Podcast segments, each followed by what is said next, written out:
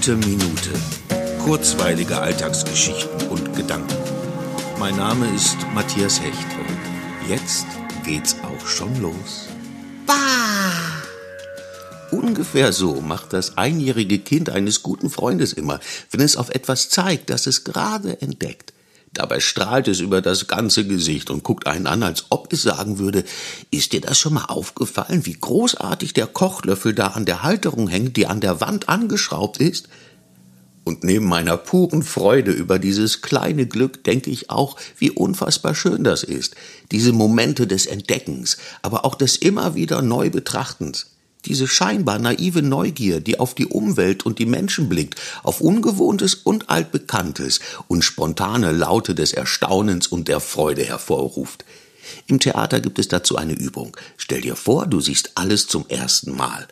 Ich stelle mir gerade vor, wir alle gehen draußen genauso durch die Welt. Und alle so, bah!